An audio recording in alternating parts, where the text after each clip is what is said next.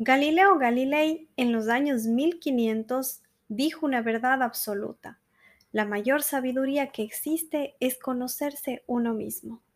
Y me encantaría poder decirte que conocernos es solo un proceso increíblemente bello. Pero la verdad es que aunque nos lleve a nuestra mejor versión, a veces es duro. A veces duele un poco y duele más cuando nos demoramos demasiado en aprender a conocernos. Pero incluso con dolor, vale la pena. Es como el nacimiento de un nuevo ser. Duele. Duele para la mamá, duele quizás para el bebé, pero eso no le resta todo lo bello que significa, todo lo increíble que trae. Hoy vamos a transitar por el mundo del autoconocimiento y quiero que te lleves muchas cosas buenas en este episodio. Bienvenidas y bienvenidos a Transitando mi Metamorfosis podcast. Yo soy su host, Michelle Calle. Acompáñenme.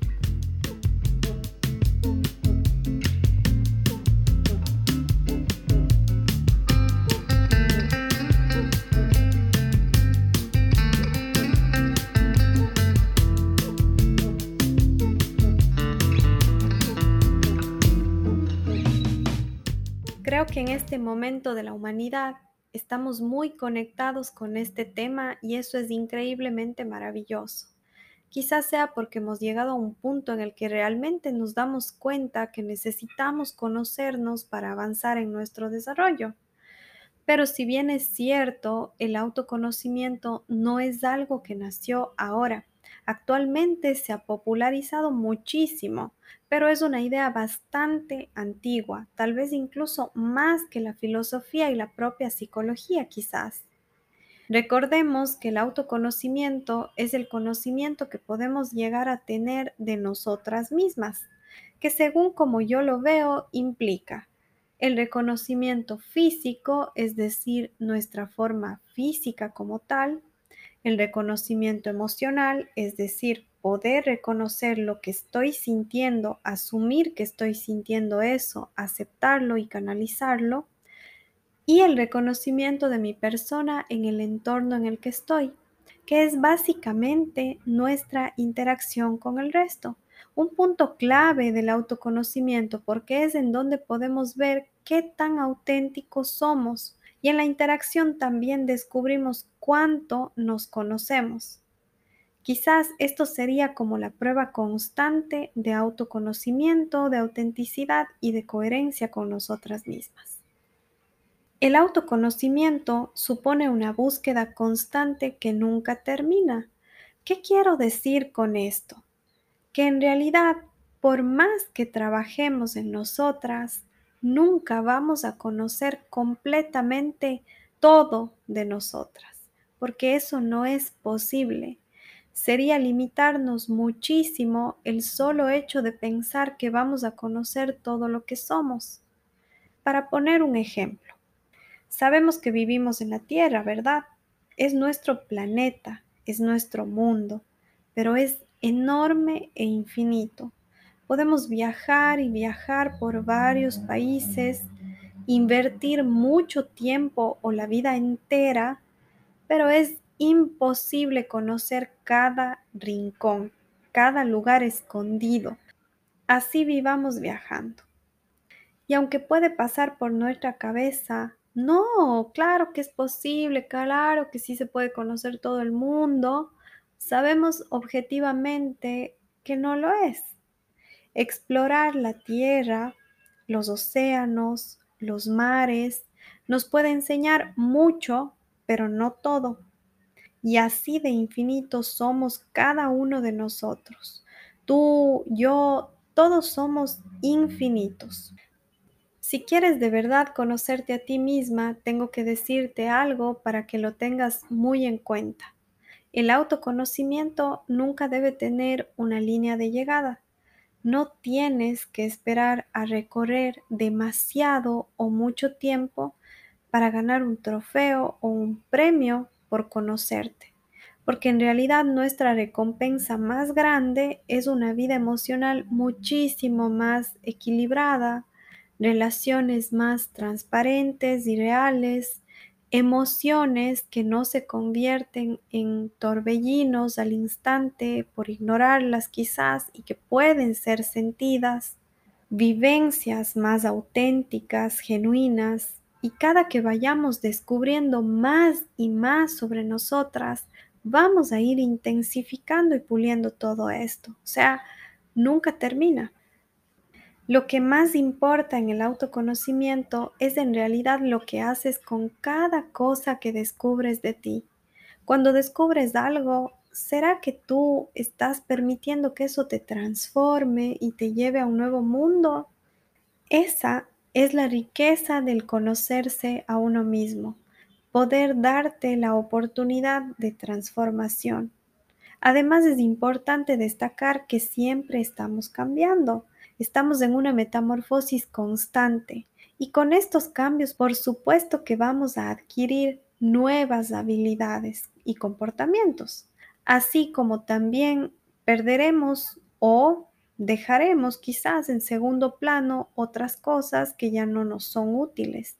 Entonces el autoconocimiento es constante, es dinámico e incesante. Cuando me refiero a que este es un trayecto que no tiene una línea de llegada, quiero también hacer alusión a lo infinitamente profundo que puede llegar a ser, porque en realidad nosotros no somos simplemente lo que en este instante estamos siendo. Somos mucho más que eso. Nos compone nuestra historia, las experiencias que vivimos en la infancia, en la adolescencia, comportamientos o ideales con los que crecimos y que quizás también nuestros padres crecieron y nos lo transmitieron llega incluso a ser más infinito cuando nos vamos al ámbito transgeneracional. Cuando yo inicio un proceso terapéutico con un paciente, independiente del caso, siempre registro información del genograma, que es un instrumento que me permite tener claridad en la información sobre el sistema familiar de al menos tres generaciones. Y es una manera efectiva de conectar con los orígenes emocionales de mi paciente. El genograma viene a ser como una especie de registro del árbol genealógico desde un punto de vista sistémico, lo que me permite conocer la realidad del pasado porque aborda algunos antecedentes, comportamientos e incluso las emociones que nos crearon. Se pregunta también por la vida y también por la muerte, por cómo eran o cómo pensaban nuestros antepasados y en qué contexto cultural estaban. Esto es muy importante. Pero también aborda la práctica de la percepción sensorial y emocional del aquí y el ahora, del momento presente. De nuestro pasado nunca vamos a conocer absolutamente todo, pero podemos ir descubriendo muchas cositas Habrán cosas que estén en nuestra memoria, quizás almacenadas en nuestro inconsciente, y otras que con solo indagar un poquito ya salgan a la luz. Por eso es que conocernos es tan infinito. Quizás la mayoría aquí ya escuchó sobre la metáfora de Freud y el iceberg para representar el inconsciente y el consciente. Sin embargo, quiero citar aquí porque me parece que es bastante gráfica y clara y nos va a ayudar a entender mejor. Un iceberg es un pedazo de hielo grande que está flotando en el agua porque se desprendió de un glaciar. Este pedazo de hielo es visible a nuestros ojos. Si estuviéramos navegando por el océano, seguramente vamos a ver. Yo la verdad Nunca vi uno más que en películas, pero algunos son muy, muy grandes y otros son más pequeñitos. Eso es lo que vemos nada más, pero debajo del agua el iceberg siempre va a ser muchísimo más grande de lo que en la superficie aparenta. De hecho, lo que aparenta en la superficie es solo la octava parte del tamaño total de ese iceberg, imagínense. En la metáfora de Freud, Él nos dice que la punta o la parte que es visible a nuestros ojos es nuestro consciente, lo que conocemos. No necesitamos usar, como él llamaba, mecanismos de defensa cuando estamos actuando en esta parte. Y la parte sumergida, esa masa de hielo gigante, representa el inconsciente, es decir, lo desconocido una parte de nosotros llena de contenido al que hasta entonces no se ha accesado. En nuestro inconsciente están grabadas muchas cosas, muchísimas memorias, aprendizajes, comportamientos y también emociones. Algunas las llegaremos a accesar, pero otras no. Algunas será de hecho indispensable accesarlas y otras no. Una cosa es cierta. Cuando tomamos contacto con algunas vivencias que están en nuestro inconsciente, nos conocemos muchísimo más. Pero eso no significa que entonces lo mejor es accesar a todo ese inconsciente porque ahí no existiría equilibrio y además que sería imposible, la verdad. El iceberg se convertiría en un pedazo de hielo que va de un lugar a otro de manera súper apresurada. Imagínate eso. Conocerse a uno mismo no es tan romántico así como pensamos o como nos han pintado últimamente. Tendrá sus momentos hermosos de autodescubrimiento, eso sí, de validación, de gozo en la experiencia que es mirar hacia adentro, pero también te encontrarás con cosas que quizás no te agraden o no las aceptes y te duelan. Verdades que están y siempre estuvieron ahí como sombras, pero esto es parte del proceso. Incluso siendo muy incómodo, sus resultados serán siempre increíbles, porque no tiene precio conocer a la persona con quien estás 24 horas en contacto. Y además te permite sanar situaciones desde tu momento actual, desde tu realidad actual. Una forma sencilla de conocernos en el día a día es en lugar de vivir preguntándote por qué hago esto, porque esa es nuestra primera pregunta que nos hacemos, cuando tú te des cuenta de un comportamiento tuyo que no te agrade, quizás es mejor que te preguntes, ¿dónde más hice esto? cuándo hice esto o con quién y en qué situaciones actúo de la misma manera. Te aseguro que esto, el querer realmente saber estas cosas de ti, va a disminuir la ansiedad de tener la respuesta de algo que no sabes y empezarás a sentir otra cosita, empezarás a sentir curiosidad por explorar una parte de ti, porque Ojo con esto, no cualquier creencia acerca de uno mismo puede valer como autoconocimiento o como una verdad absoluta. Necesitamos explorar esa creencia. Existe una frase muy bella de Carl Jung que dice, no salgas fuera, vuelve a ti mismo, en el interior del hombre habita la verdad. Y siempre esta frase me lleva a pensar en cuánto tiempo invertimos para nuestro interior, para mirar hacia nosotros, para aceptar y crecer desde dentro, comparado con cuánto tiempo estamos mirando hacia afuera, hacia la vida de las otras personas, la comparación con esas vidas, con esas realidades.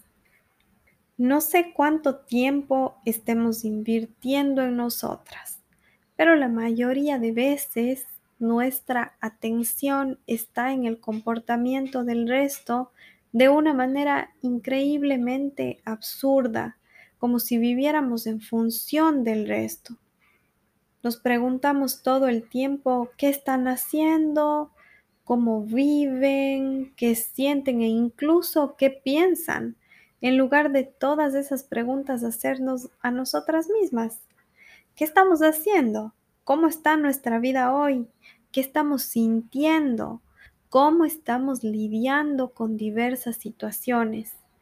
¿Cuáles son los pensamientos más frecuentes y repetitivos en nuestro día a día?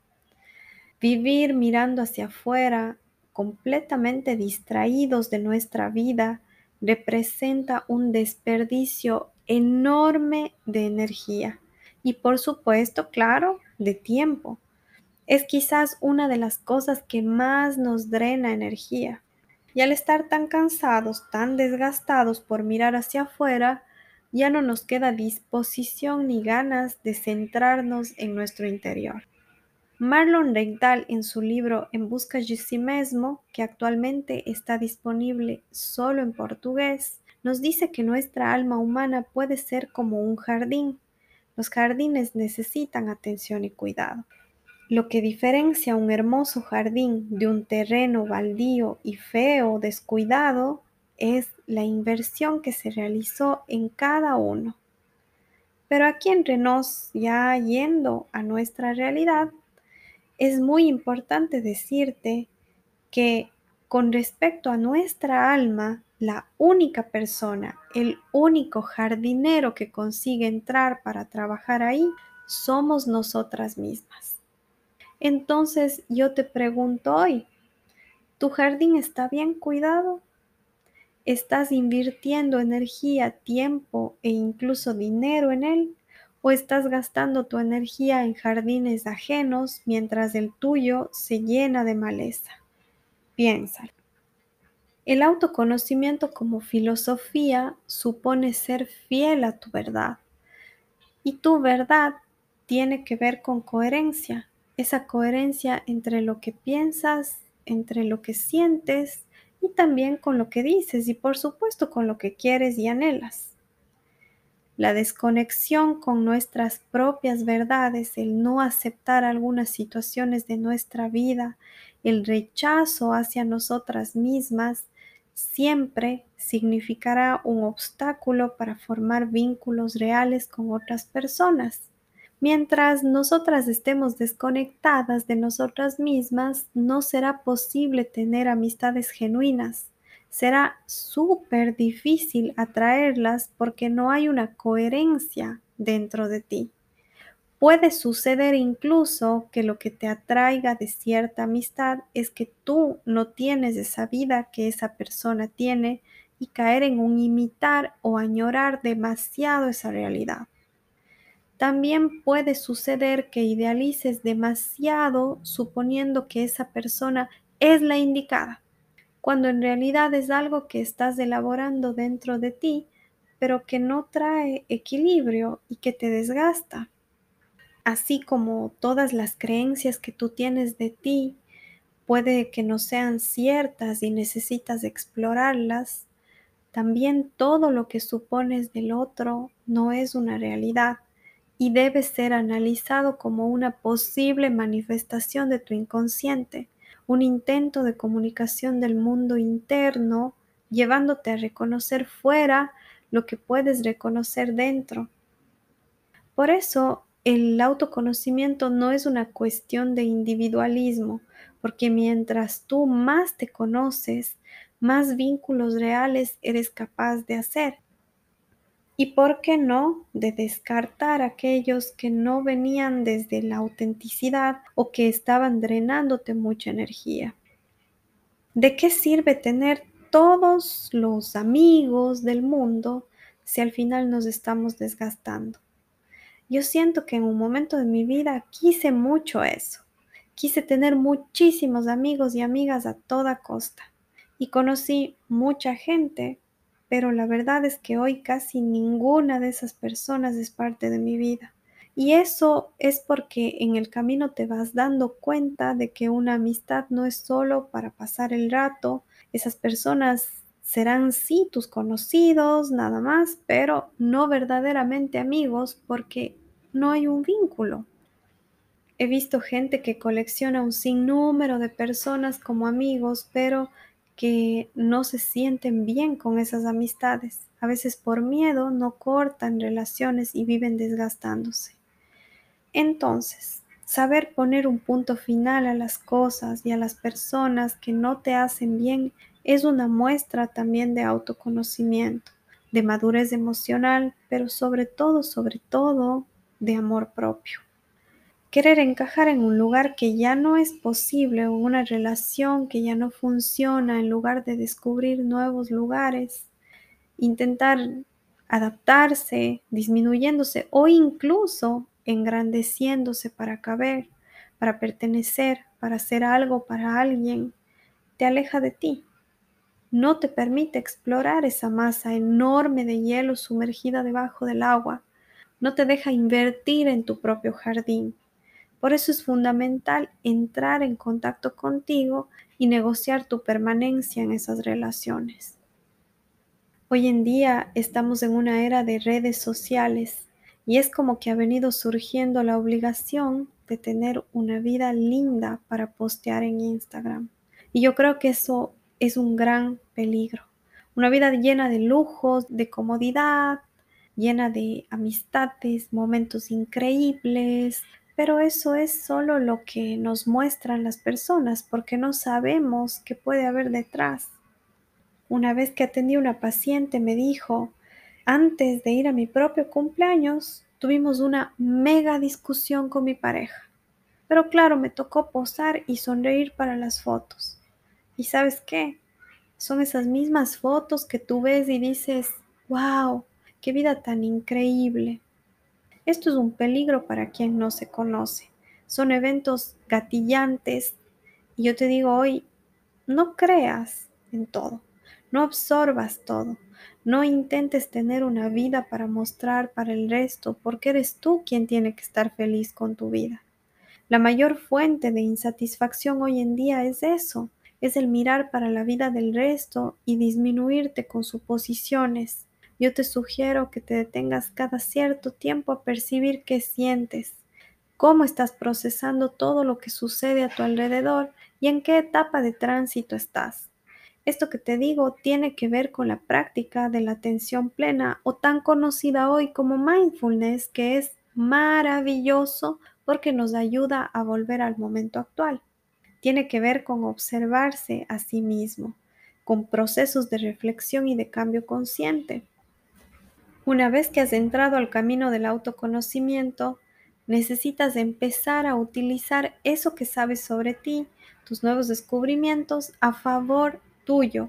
Y para eso necesitas luchar con algunos comportamientos ya aprendidos, comportamientos que aprendiste quizás para defenderte de algo o de alguien y que fueron resultado de una emoción. No vas a resetear tu vida y dejarla en blanco pero necesitas abrirte a la acción de abandonar esos viejos comportamientos y por supuesto esos viejos pensamientos que siempre te acompañaron. Me encantaría que hagamos un ejercicio aquí. Te voy a pedir que cierres los ojos y te concentres. Respira profundo. Inhala. Sostén un ratito ese aire Exhala. Nuevamente. Inhala.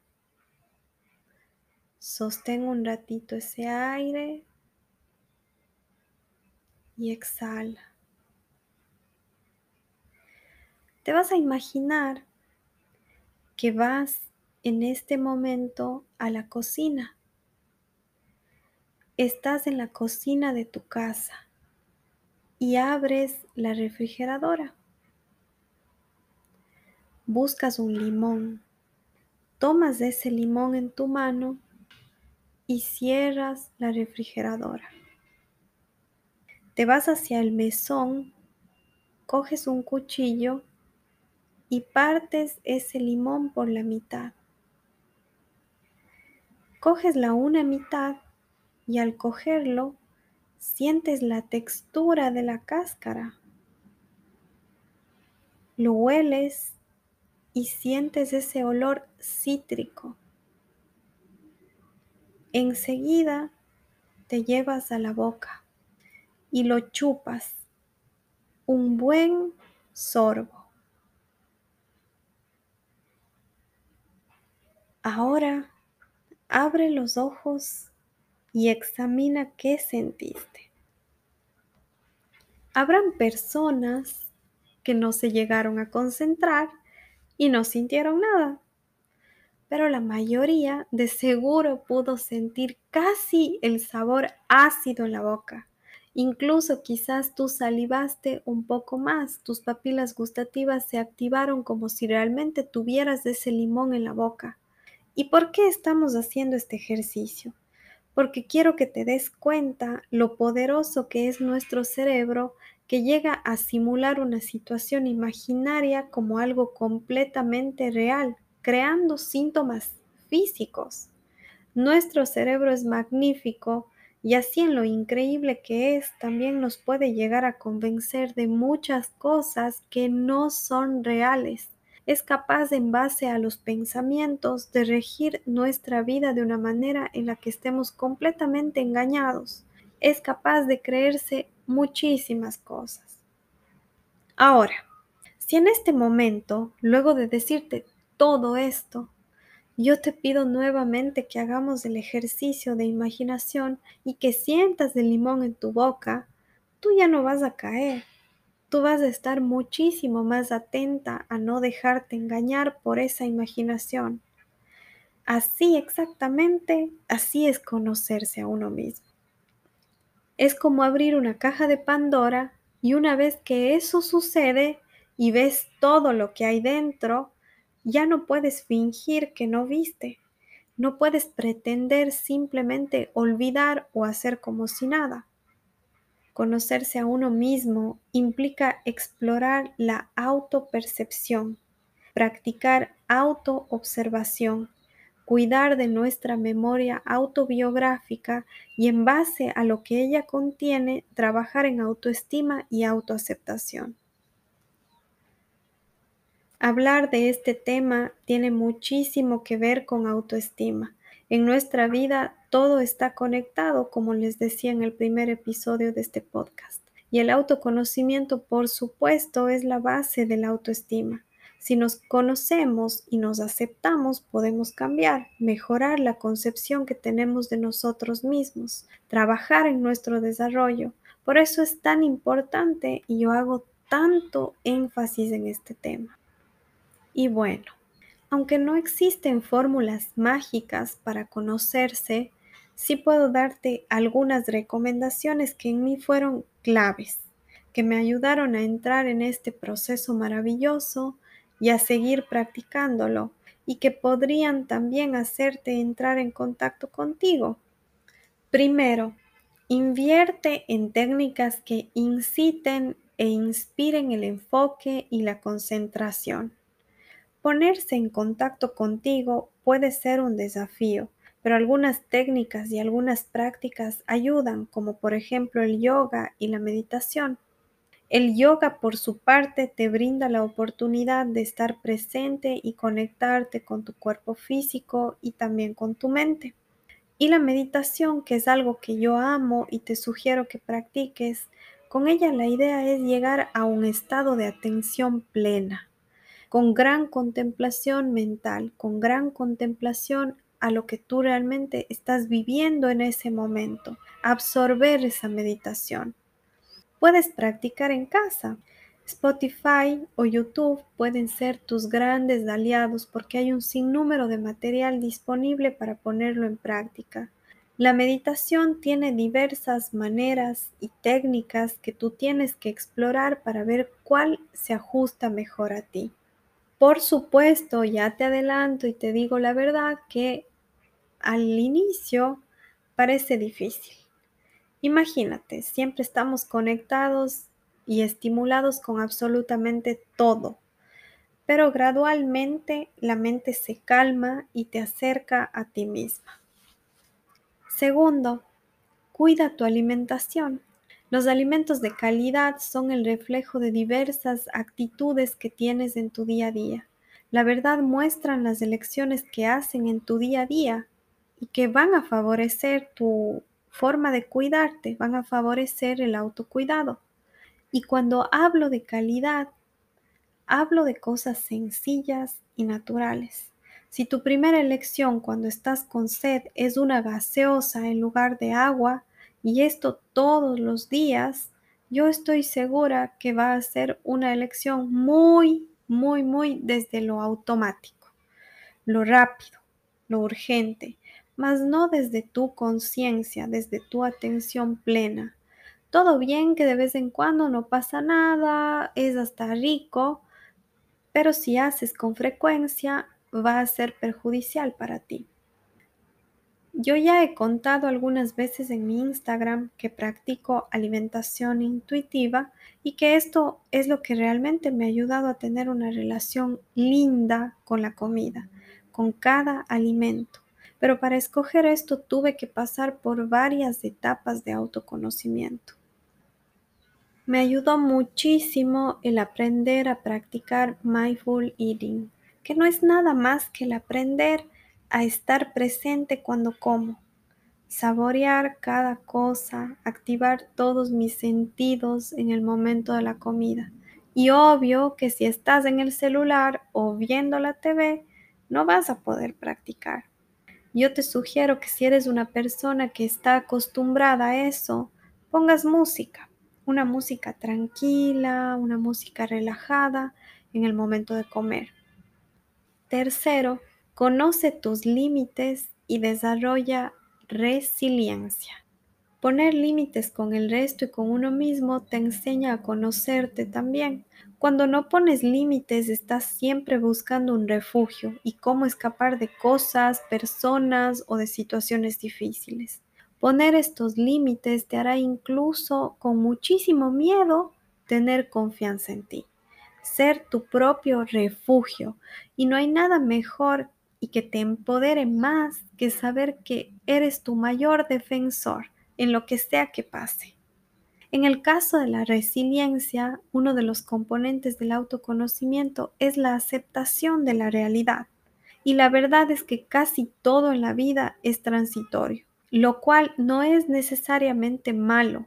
Lo esencial es que sepas adaptarte a los cambios y aprender de ellos podemos atravesar metamorfosis, grandes transformaciones en nuestra vida sin tener que desligarnos de nuestra esencia y de lo relevante en nuestra vida.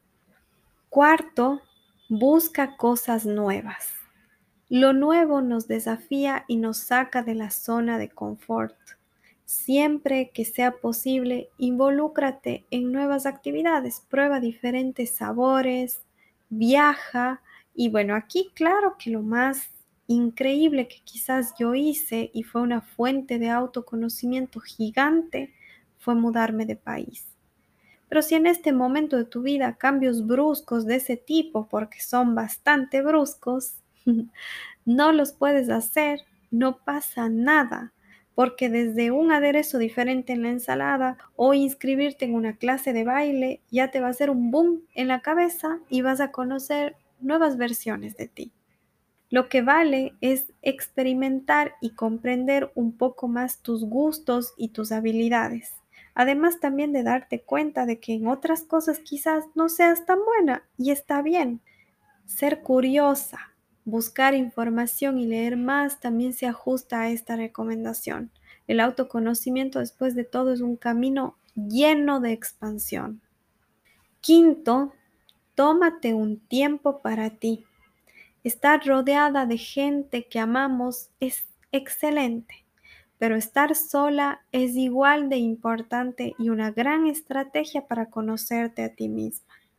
Hay una frase divina que me acogió cuando yo estaba en ese aprender a estar sola, y es la siguiente. Paradójicamente, la capacidad para estar solos es la condición para ser capaz de amar. Esta frase es de un psicólogo que se llamaba Eric Fromm. Cada día reserva un poco de tiempo, por más pequeño que sea, para estar contigo. Sal a correr al parque, anda al supermercado o simplemente siéntate en un lugar cómodo. Concéntrate en ti mismo y evita los estímulos externos, principalmente el celular que es nuestro mayor distractor quién eres en este momento, cómo se siente, qué trae felicidad a tu espíritu, qué te preocupa, cómo trabajar para modificar esto, quién eres contigo misma y ante los demás. Todo esto vale la pena entenderlo mejor y solo está dentro de ti.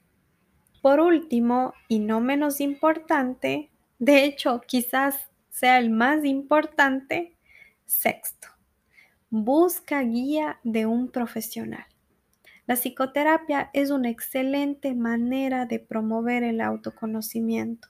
Me atrevería a decir que es la mejor porque cuando somos guiados por un psicólogo podemos de manera más objetiva entender quiénes somos, de la mano de una mirada externa atenta que indaga tu pasado, indaga el presente y los anhelos del futuro, es más fácil emerger en tu intimidad.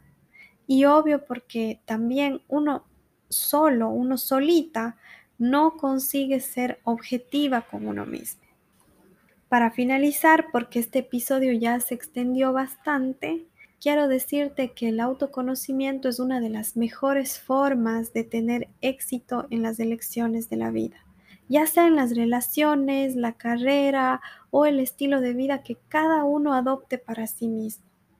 No esperes más para practicar cosas simples, sencillas que pueden tornarse la mejor decisión de tu vida de verdad no te demores demasiado.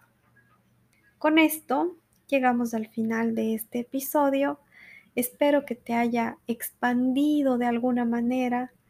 Me despido y quiero pedirte que por favor no te olvides de dejar tus estrellitas, de compartir en tus redes sociales porque eso es muy muy importante para el podcast y para seguir creando. Y bueno, nos hablamos prontísimo en un nuevo episodio. Chao, chao.